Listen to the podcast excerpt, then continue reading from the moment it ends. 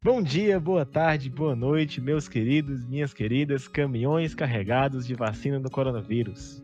Estamos começando aqui mais uma vez o nosso podcast da CRU. É, estamos continuando a nossa leitura em Atos 8. Hoje iremos falar sobre Pedro e João em Samaria.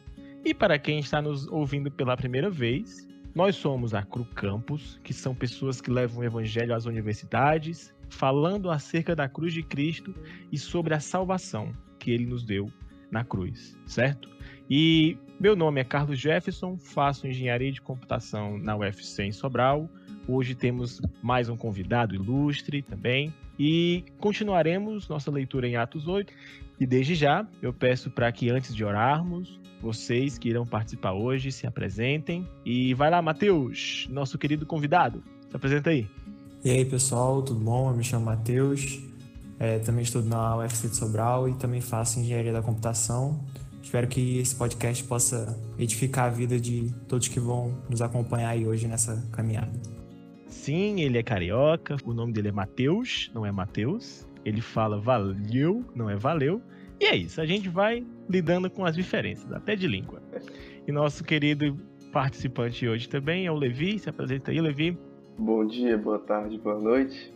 Eu sou Gideon Levi, faço também engenharia de computação. Estamos aqui os três da engenharia de computação, não podia ficar melhor. É, e como o Matheus, nosso querido Matheus, disse, que este podcast possa nos edificar, né? Tanto nós que falamos, como vocês que estão ouvindo, tudo para a glória de Deus. Amém, amém, cara. Então, para a gente começar, eu queria pedir para que o Matheus ele pudesse orar por nós, pelo nosso podcast de hoje, essa gravação, que deu um certo trabalhinho pra gente começar, mas o diabo se levanta, mas é para cair.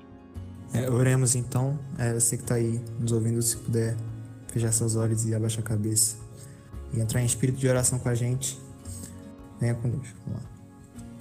Senhor, Pai eterno, Pai querido, Pai santo e justo Deus, estamos aqui reunidos nesse dia para poder é, tentar levar um pouco da tua palavra, levar um pouco dos seus ensinamentos, levar um pouco daquilo que o Senhor nos revelou nas Sagradas Escrituras para os irmãos que vão nos ouvir, nos acompanhar, que todos nós aqui possamos ser instrumentos usados em tuas mãos para levar o Evangelho a não só as pessoas que vão ouvir aqui, mas também a todo mundo, como Cristo nos deu a sua santa ordenança de pregar e levar a sua palavra Pai, que o teu Santo Espírito venha sobre os corações de todos os que estão nos acompanhando, que ele penetre a fundo e que a palavra seja cortante, seja edificante e ela venha perfurar e ela venha nos rasgar, venha nos ferir e venha nos ensinar mais sobre ti e sobre os seus caminhos, Senhor.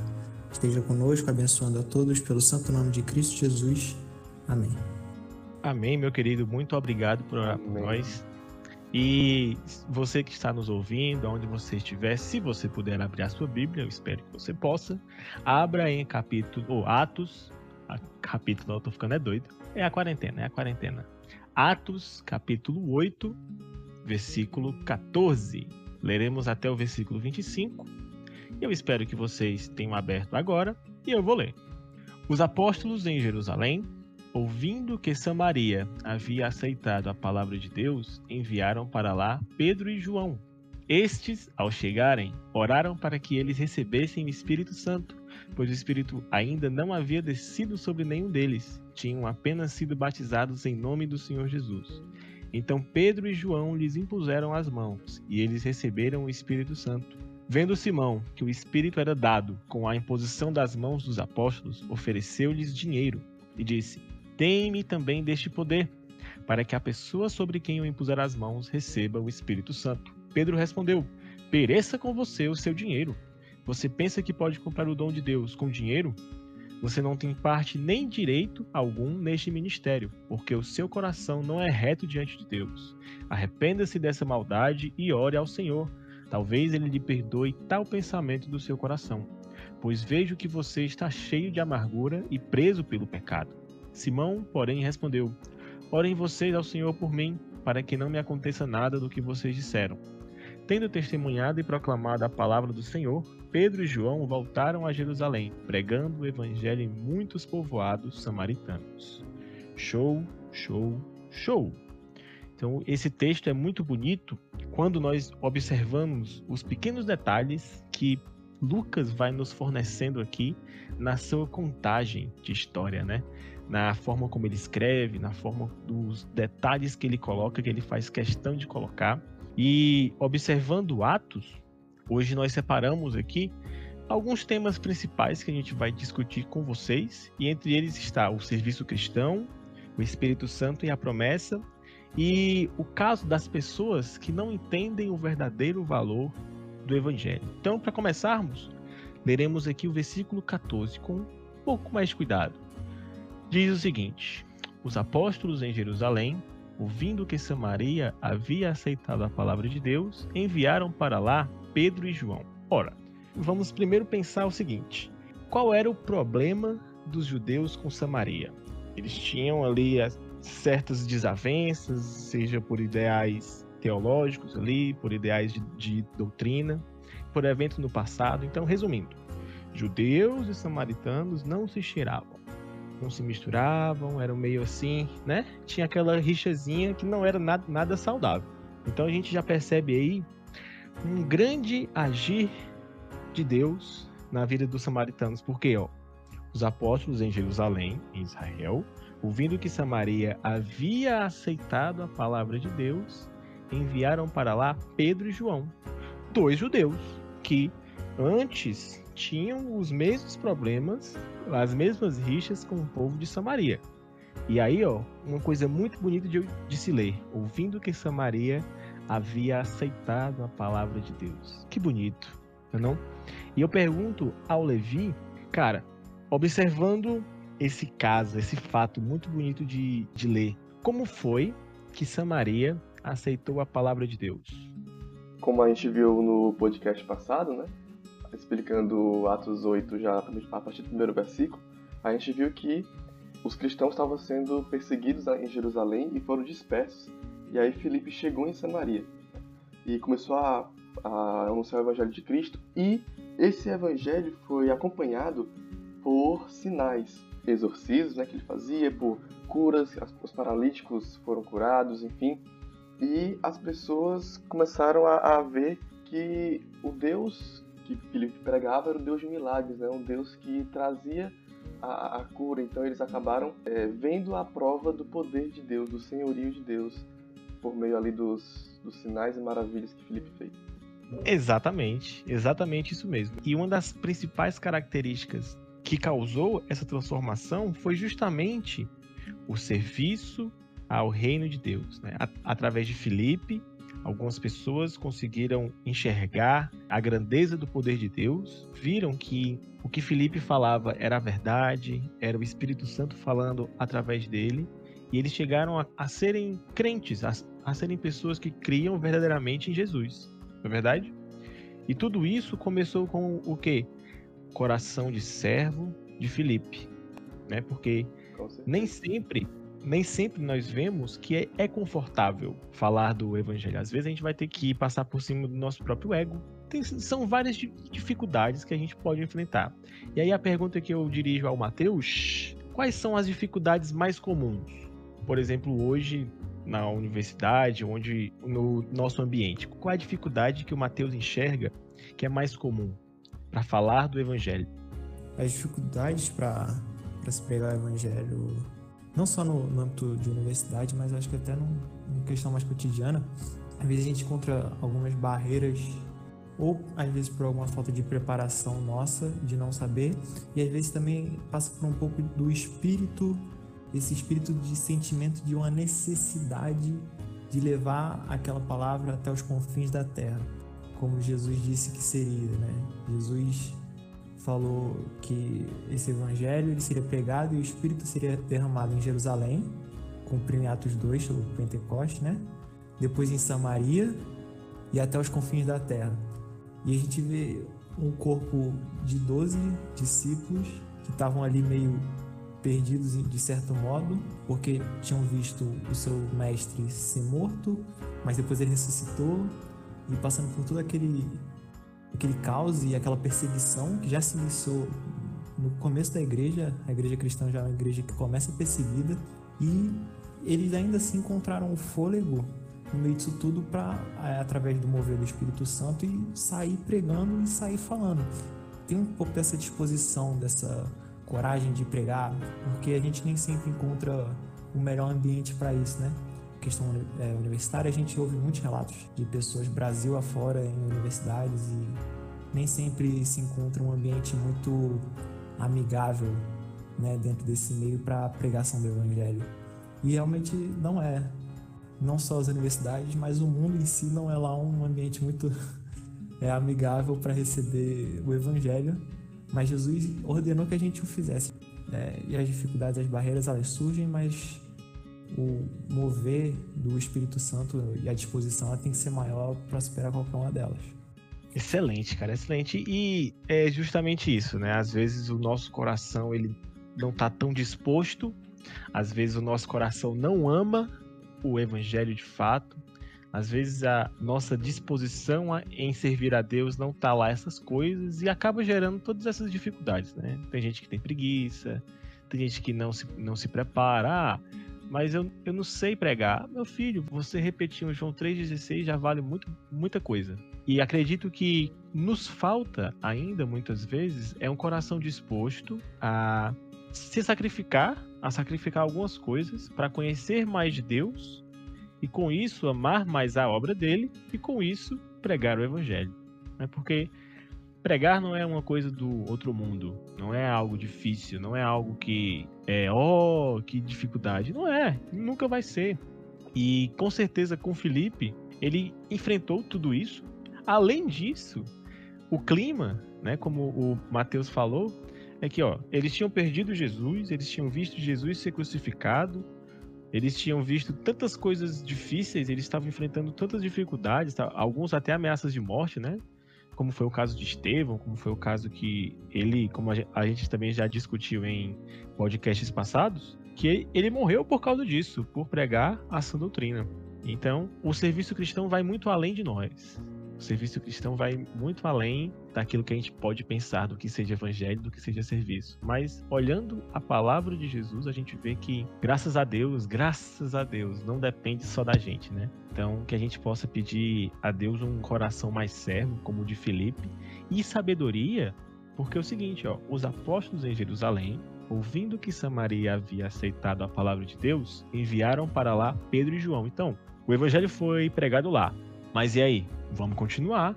Eles continuaram, mandaram duas pessoas, mandaram duas pessoas com temperamentos diferentes. Entre eles, ressalto que João, antes, no, no, começo da sua caminhada, era o discípulo do trovão, era um cara mais duro, mais um pouco preconceituoso com o pessoal de Samaria, com quem não era judeu. E aí Deus foi trabalhando em cada área da sua vida. Por quê? Porque o que João tinha para fazer era muito mais importante do que ele mesmo, do que os, ó, os preconceitos dele, do que a, as ideias preconcebidas que ele tinha acerca das pessoas que não eram judias, né? E isso mostra a constante renúncia, né? Pedro renunciou esses sentimentos que ele tinha pelo povo da, de Samaria, ele renunciou o eu passado, digamos, né?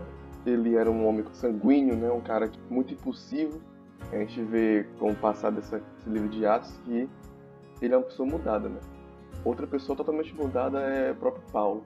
Quem já vê isso no próximo capítulo, né? Mas Paulo, ele renunciou uma vida boa, digamos uma vida entre aspas luxuosa, porque ele era um, um dos mais importantes influentes de, Jer de Jerusalém, de Israel, né? E ele renunciou tudo isso por amor ao evangelho, passou de, de perseguidor a perseguido, e essa é a beleza do Evangelho, né? É isso que o Evangelho faz com a gente. Ela nos faz renunciar ao nosso ego, renunciar a nós mesmos, como tu falou, por amor a algo maior, que é o Evangelho. Cara, é exatamente isso. É muito bonito de ver, porque o Evangelho causa essas, essas mudanças, muitas vezes brutas, né? de uma pessoa que antes era mais violenta, mais explosiva, como João, e aí quando ele vai escrever a sua carta de 1 João, 2 João, ele fala filhinhos, meus queridos, tudo calmo, tudo pimposo. Paulo, que era, que era perseguidor aí dos cristãos, ele se torna um dos maiores evangelistas, talvez o maior evangelista de toda a face da terra, de toda a história. E cara, o serviço cristão é isso: é renúncia e servir a Deus. É o óbvio. O serviço cristão é servir a Deus, e servir a Deus envolve renúncia, envolve passar por cima de ego, envolve amar o seu inimigo. É fácil? Não é. Eu vou chegar aqui e dizer, não, cara, é fácil. Não é, brother, não é. Mas a gente precisa estar em constante comunhão, em constante busca, em constante leitura, em constante oração, para que isso não seja uma pedra no nosso caminho, né? E é muito bonito ver a disposição daquelas pessoas em servir a, a, Jesus, até em uma terra que as pessoas talvez nem iriam gostar dele, mas era o que tinha. E prosseguindo agora para uma parte um pouco mais longa, uma, uma parte que exige um certo cuidado, né? na leitura a partir do versículo 15. Esses chegaram, oraram para que eles recebessem o Espírito Santo, pois o Espírito ainda não havia descido sobre nenhum deles, tinham apenas sido batizados em nome do Senhor Jesus. Então Pedro e João lhes impuseram as mãos e eles receberam o Espírito Santo, certo? Então, nessa parte, ainda muitas pessoas entendem um pouco errado, a gente pode dizer assim.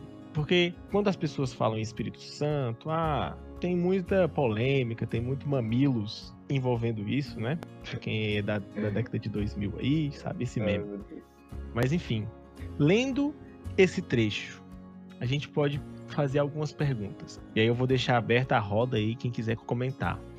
É o seguinte, aqui, quando o Lucas escreve, em uma primeira lida, ele nos dá uma ideia de que o serviço cristão e o batismo são coisas sequenciais, mas existem, mas existe o batismo nas águas e o batismo no Espírito Santo.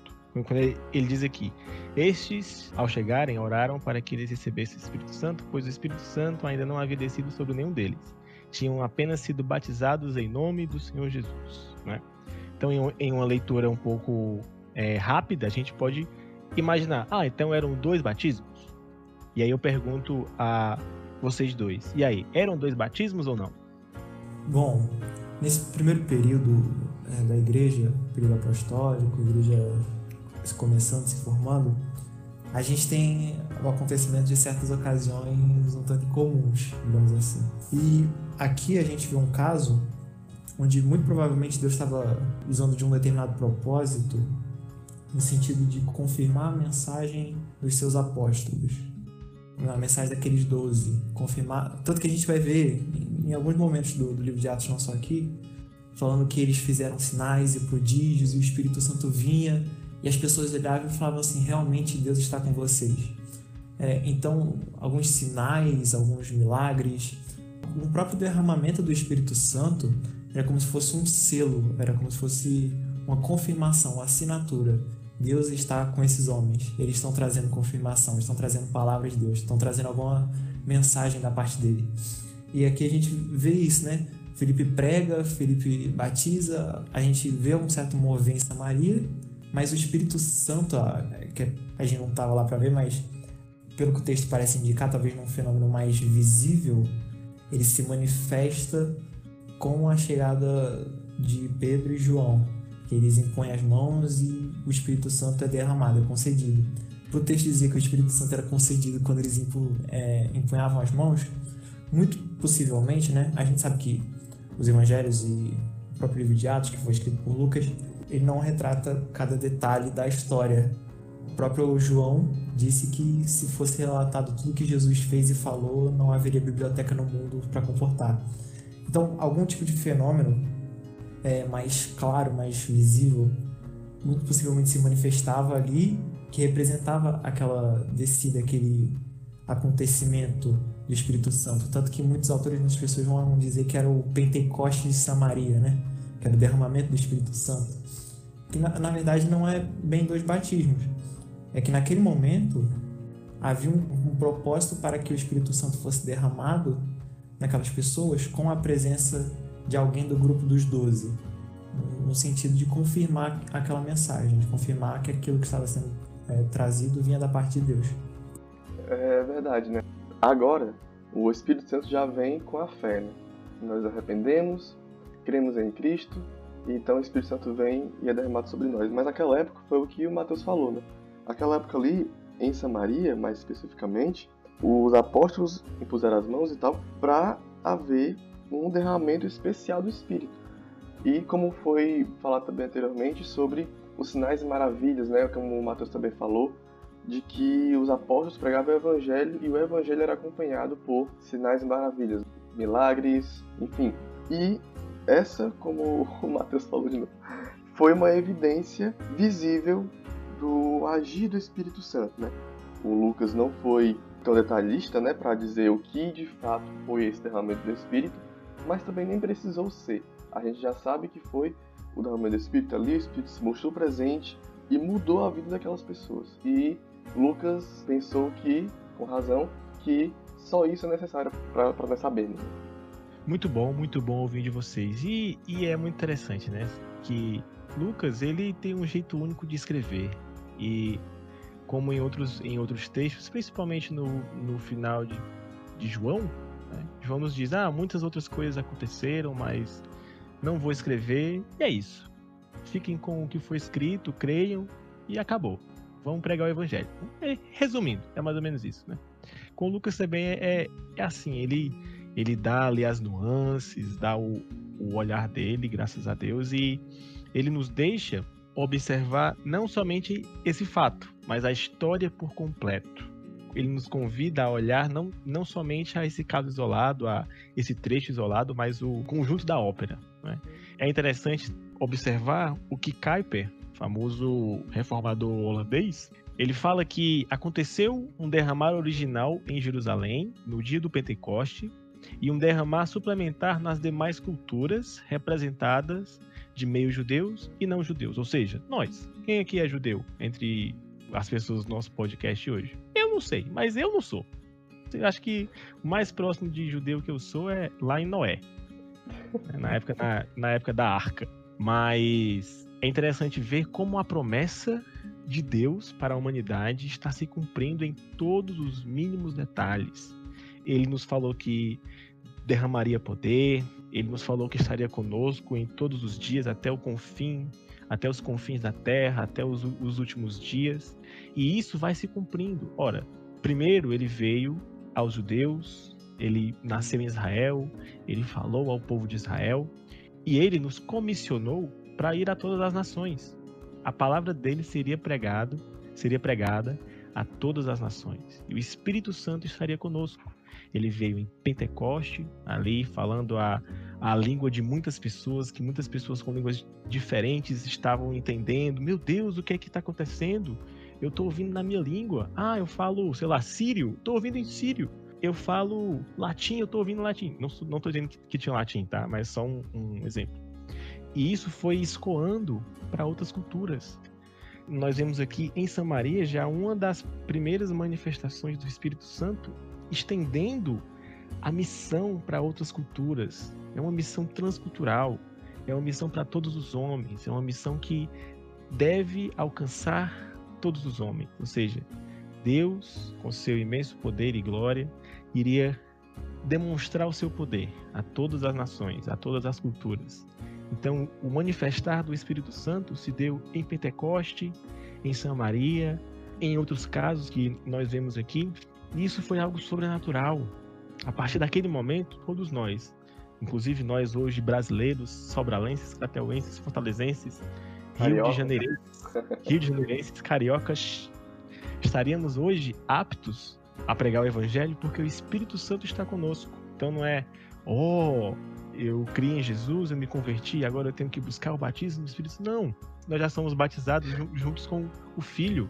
Nós já recebemos esse poder a partir do momento que cremos em Jesus, porque lá atrás, como a gente leu aqui em Atos, já nos foi dado esse espírito de evangelizar, de crer, de amar, de olhar para as coisas e adorar a Deus. Entende?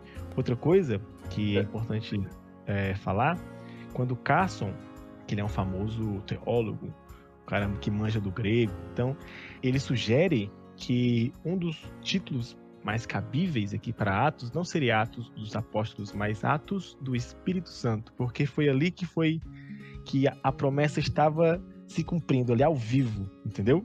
E aí Lucas só foi lá e escreveu agir do Espírito Santo. quando começou a agir na igreja, na igreja primitiva e ecoou até hoje. Entendem? É interessante, como foi falado também no podcast passado, os meios que Deus usa né, para espalhar o evangelho. Ele usou uma perseguição, é, é, começou a perseguir os cristãos, ameaçar de morte né, os, os judeus ali. E qual foi o primeiro lugar que Lucas fala que foi levado o evangelho? Samaria. A Emma falou no começo, os arqui-inimigos dos judeus. Né? Tanto por questões raciais, como por questões doutrinárias. Então, é como se Deus estivesse falando que não importa o lugar que a gente vai, não, não importa quão hostil seja o lugar, o evangelho deve ser pregado da mesma maneira. Por isso que a gente agora prega na, na universidade. É um ambiente hostil, um ambiente em que é, é, as pessoas falam da gente o tempo todo, a maioria das vezes mal. É verdade. É... Quando não fala mal, é porque é amigo. É, justamente. Então, a gente tá nesse ambiente hostil e a gente pensa, eu já pensei, em deixar de pregar o evangelho. Porque é um ambiente hostil, mas aí, claro, foi apenas por alguns segundos, tá certo? Não, pensa outra coisa. Mas. Foi descrente, foi descrente. Uma pequena incredulidadezinha aqui, tô brincando. Mas a gente vê a necessidade maior de levar o evangelho a um ambiente hostil. É mais necessário levar o evangelho a esses ambientes. É, era isso que Alvin Plantinga né, percebeu que nos anos 50, 60, quando ele foi levar de volta o evangelho às universidades. Né? Ali era um ambiente totalmente hostil, porque era um ambiente 100% ateu. Agora a gente está num ambiente muito, mesmo ainda sendo não amigável, mas comparado à década de 50, a gente está de boa, porque agora já outras culturas entraram também, né? Ainda permanece um pouco do meio ateísta, mas não tanto quanto naquela época em que Alvin Plantinga foi usado pelo Espírito Santo para levar de volta o evangelho às universidades. Posso só fazer um complemento? Pode! Frase, se eu não me engano, é do John Wesley, que eu, eu, foi uma história que eu ouvi, viu? Tomara que seja verdade. Eu vi um documentário verídico. que uma vez ele estava pregando e alguém disse para ele assim: Você está pregando fora da sua catedral. Eu acho que era isso. E aí o John Wesley virou e falou assim: O mundo é minha catedral. O mundo é o lugar onde eu prego. Porque ele estava pregando na praça, no caso. Ele pregava para os trabalhadores de manhã antes deles irem para o trabalho. Então é, é, muito desse espírito, né? De o mundo é o lugar onde eu tenho que pregar. Não é só aqui para minha rodinha, não é para os meus amigos, é para o mundo inteiro. É na universidade, onde eu estiver. Onde a gente estiver, aquele lugar tem que ser um meio de pregação do evangelho. Exatamente, cara. Nosso evangelho alcança o mundo, entendeu? Deve alcançar o mundo. Ele falou de desde Samaria até os confins da terra. Não é Samaria ou os confins da terra, né? É tudo. É onde a gente estiver, onde a gente puder estar, onde Deus quiser que a gente queira, a gente está lá pregando. E só um pequeno adendo para a gente finalizar esse ponto acerca da, da grande promessa. Em tempos de racismo, como a gente viu recentemente, né, algumas notícias bem tristes, Cara, o que as pessoas chamam de racismo, nós chamamos de pecado, entende? E, cara, o evangelho liberta, porque nós somos ordenados a amar as pessoas, todas elas, independente do que tenha feito ou do que é, do que pensa ser, seja atributos físicos, morais, intelectuais. Cara, nós somos chamados a pregar a essas pessoas, entendem? Nós somos chamados a amar essas pessoas. Nós somos chamados a cuidar dessas pessoas. Então, cara, no cristianismo verdadeiro, com Jesus não há racismo. Há diversidade. Ele nos criou com diversidade, é belo, é bonito, e ele nos deu a oportunidade de enxergar essa diversidade, de ir levar o evangelho, o Espírito Santo a esses lugares, assim como os apóstolos fizeram, assim como hoje nós fazemos. E nosso terceiro e último ponto é: muitos não entendem o valor do evangelho. E aí nós podemos ler a partir do versículo 18, vendo Simão que o Espírito era dado com a imposição das mãos dos apóstolos, ofereceu-lhes dinheiro e disse: Deem-me também este poder, para que a pessoa sobre quem eu impuser as mãos receba o Espírito Santo. Pedro respondeu: Pereça com você o seu dinheiro você pensa que pode comprar o dom de Deus com dinheiro? Você não tem parte nem direito algum neste ministério, porque o seu coração não é reto diante de Deus. Arrependa-se dessa maldade e ore ao Senhor, talvez ele lhe perdoe tal pensamento do seu coração. Pois vejo que você está cheio de amargura e preso pelo pecado. Simão, porém, respondeu: Orem vocês ao Senhor por mim, para que não me aconteça nada do que vocês disseram. Tendo testemunhado a... e proclamado a palavra do Senhor, Pedro e João voltaram a Jerusalém, pregando o evangelho em muitos povoados samaritanos. Cara, hoje a gente enxerga nesse mundão por aí vários Simões desse daí, velho. Várias pessoas que pensam que Deus você pode comprar, que Deus você pode dar algo e ele vai te dar em troca alguma coisa. Cara, com Deus a, a economia não funciona assim, né? E eu queria perguntar novamente a quem quiser responder se hoje vocês conhecem ou já falaram com pessoas que pensam que com dinheiro pode comprar a vontade de Deus.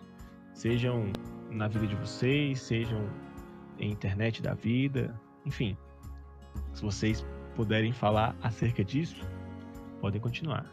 Cara, eu já que nasci no berço cristão e passei minha infância e adolescência. Filho de pastor. Filho de pastor.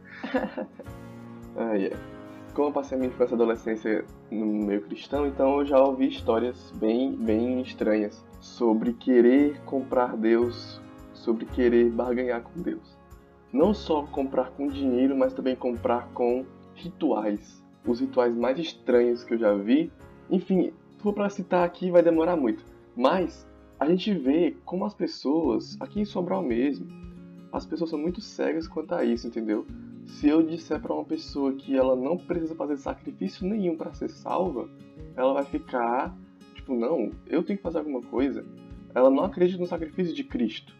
Claro que nós precisamos manter isso com as boas obras, enfim, mas isso é outra, essa é outra história. Mas já cheguei a falar que não, não precisava de sacrifício da pessoa, mas ela ficava é, é indignada, achando que o seu sacrifício teria que ser válido para a salvação. Enfim, achei interessante falar sobre a palavra simonia, que se origina com esse acontecimento de Simão. Né? Simonia significa justamente o que tu falou aí, Carlos que é a compra ou a venda do Espírito Santo. Como aconteceu ali, um belo exemplo é são as indulgências, que foi a venda da salvação. E muita gente tem caído nessa baboseira, muita gente tem caído nessa falácia de que salvação se compra ou de que o Espírito Santo se move de acordo com o seu dinheiro. O meio neopentecostal tem sido difundido não só no Brasil como no mundo com essas mentiras e muitas pessoas caem nessas mentiras.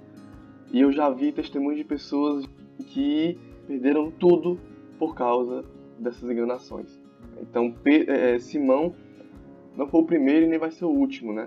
A pessoa a querer comprar ou vender o evangelho do Espírito Santo. É, eu lembrei de uma frase do Nicodemos que ele falou na pregação dele, acho que você já até ouviu.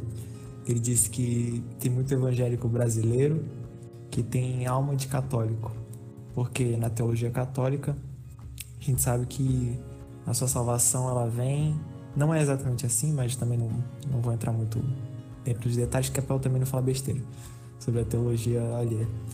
Mas existe um, uma sinergia, né? Existe uma participação do pecador para conseguir a sua salvação. O pecador ele precisa fazer algo para conseguir é, a salvação, conseguir alcançar o céu de alguma forma. E a gente tem né? muito esse pensamento, principalmente aqui no nosso país, por ter sido um país colonizado pela Igreja Católica e esse pensamento está aí na cabeça das pessoas há muito tempo e que às vezes é difícil para alguém evangélico você explicar e falar assim, não, você não precisa fazer sacrifício, você não precisa dessas coisas. O sacrifício de Cristo, ele é eficaz, ele é suficiente. A gente faz algumas coisas que são um certo sacrifício, mas isso não tem que ser visto como algo necessário ou algo complementar à salvação. E quando a gente faz isso, a gente acaba criando no nosso coração pequenos ídolos, digamos assim, e que a gente coloca no lugar de Deus. Então a gente ouve as coisas das mais variadas, do tipo, no meio neopentecostal, como Levi citou, onde a teologia da prosperidade é algo muito forte, Então, para você conseguir favores de Deus, você precisa dar o dízimo, você precisa fazer a campanha tal, fazer aquilo. Eu ouço muitas vezes, não, para você, você quer conseguir tal coisa, sabe que você precisa? Tá faltando para você? É acordar três horas da manhã para orar. Eu acho muito legal orar de madrugada. Eu acho legal mesmo. Mas por conta da é paz, bom, é do silêncio. não por conta de outra coisa. Mas as pessoas colocam nisso como um sacrifício. Não, eu tô aqui me sacrificando acordar de madrugada para orar como se isso fosse dar algum tipo de mérito, entendeu? Quando não é esse o caso. A gente fala muito sobre graça nas igrejas, mas a gente aplica às vezes pouco graça na nossa vida. E fala assim que a graça é o favor imerecido. E é justamente olhar e falar assim, eu não mereço. Não tem nada que eu possa fazer para merecer, eu não mereço.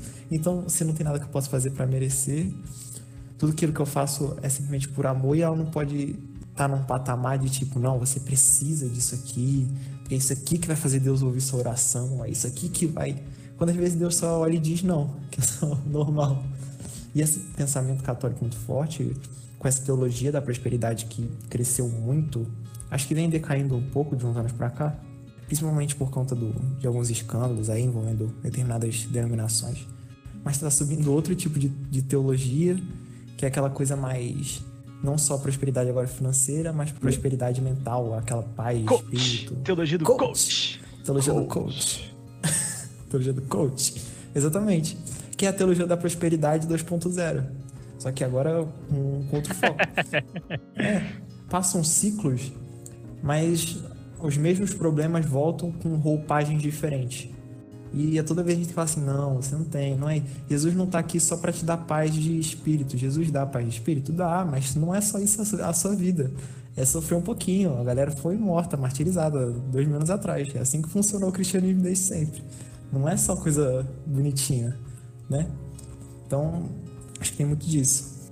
A, a vida cristã, ela não vai ser um mar de rosas, não vai ser algo suave, tranquilo, cheio de bênçãos, cheio de. Ah, cara, brother, dos 12 discípulos, acho que o único deles que viveu assim até a sua velhice, se eu não me engano, vocês me corrijam aí, foi Tiago, tô certo?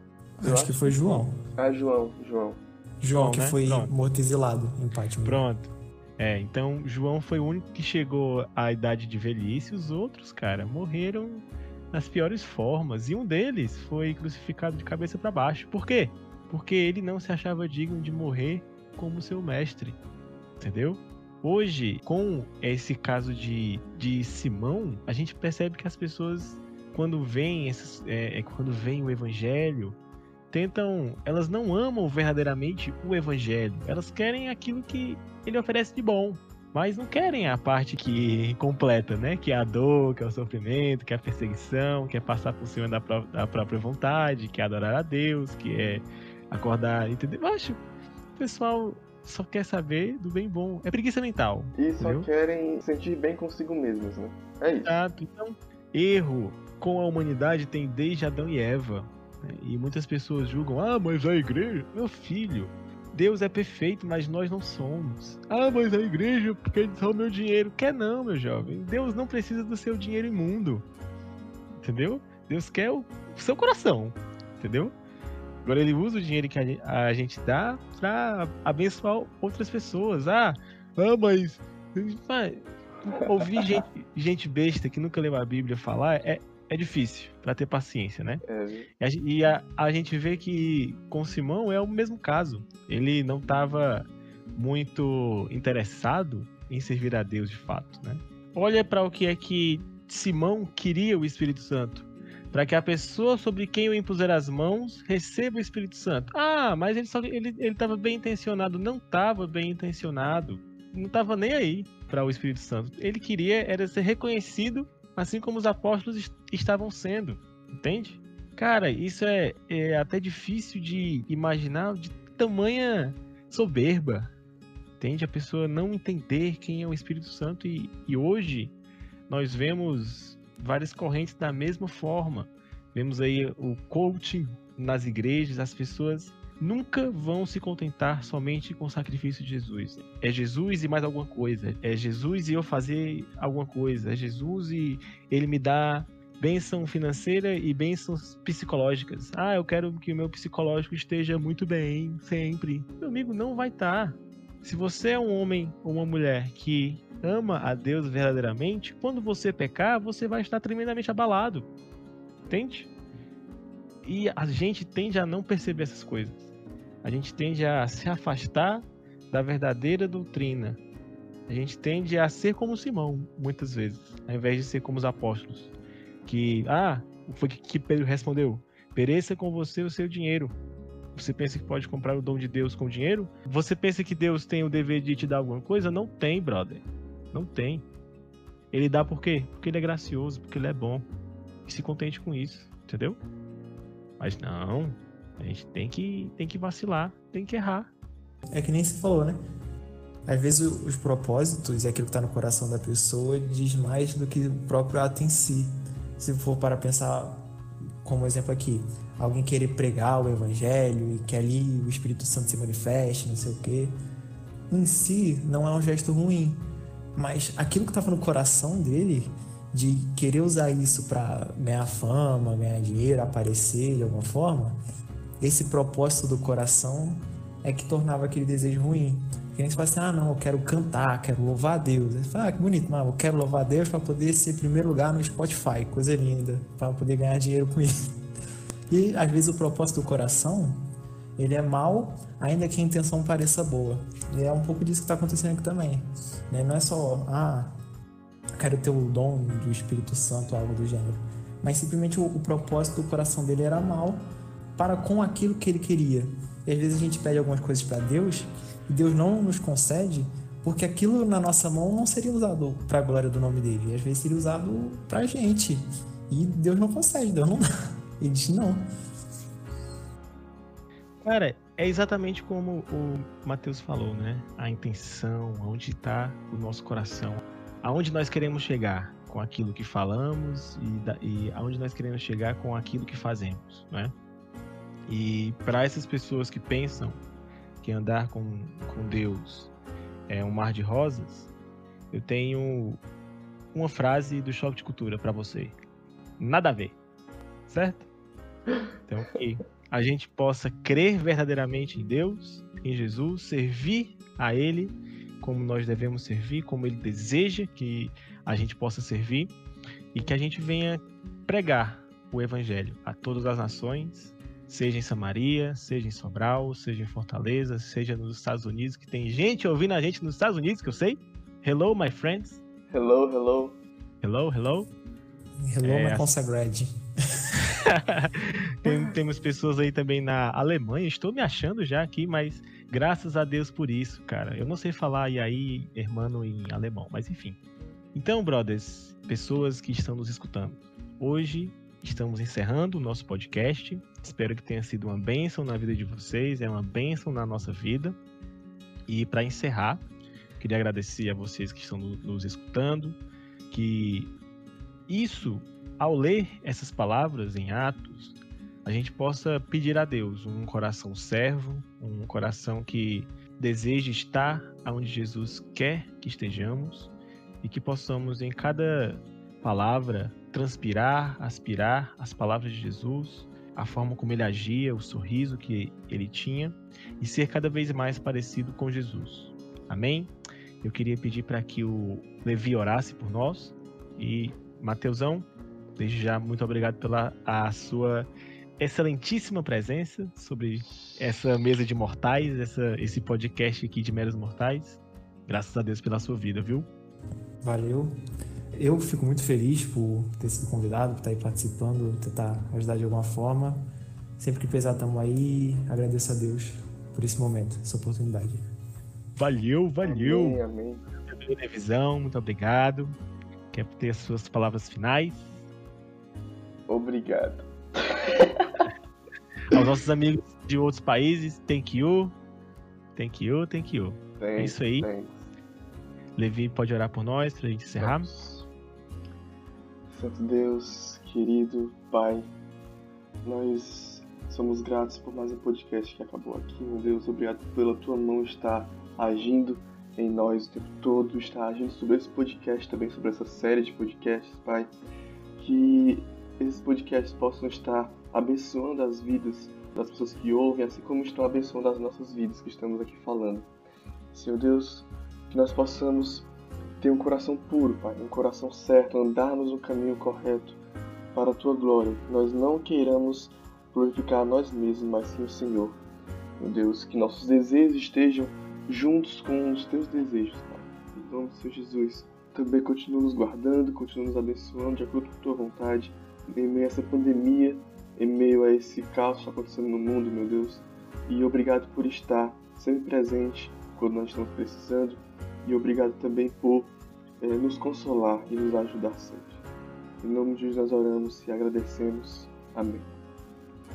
Amém. Quem quiser nos conhecer melhor, teremos aí os vários links que, o, que as pessoas vão disponibilizar, seja no Spotify, no, no YouTube.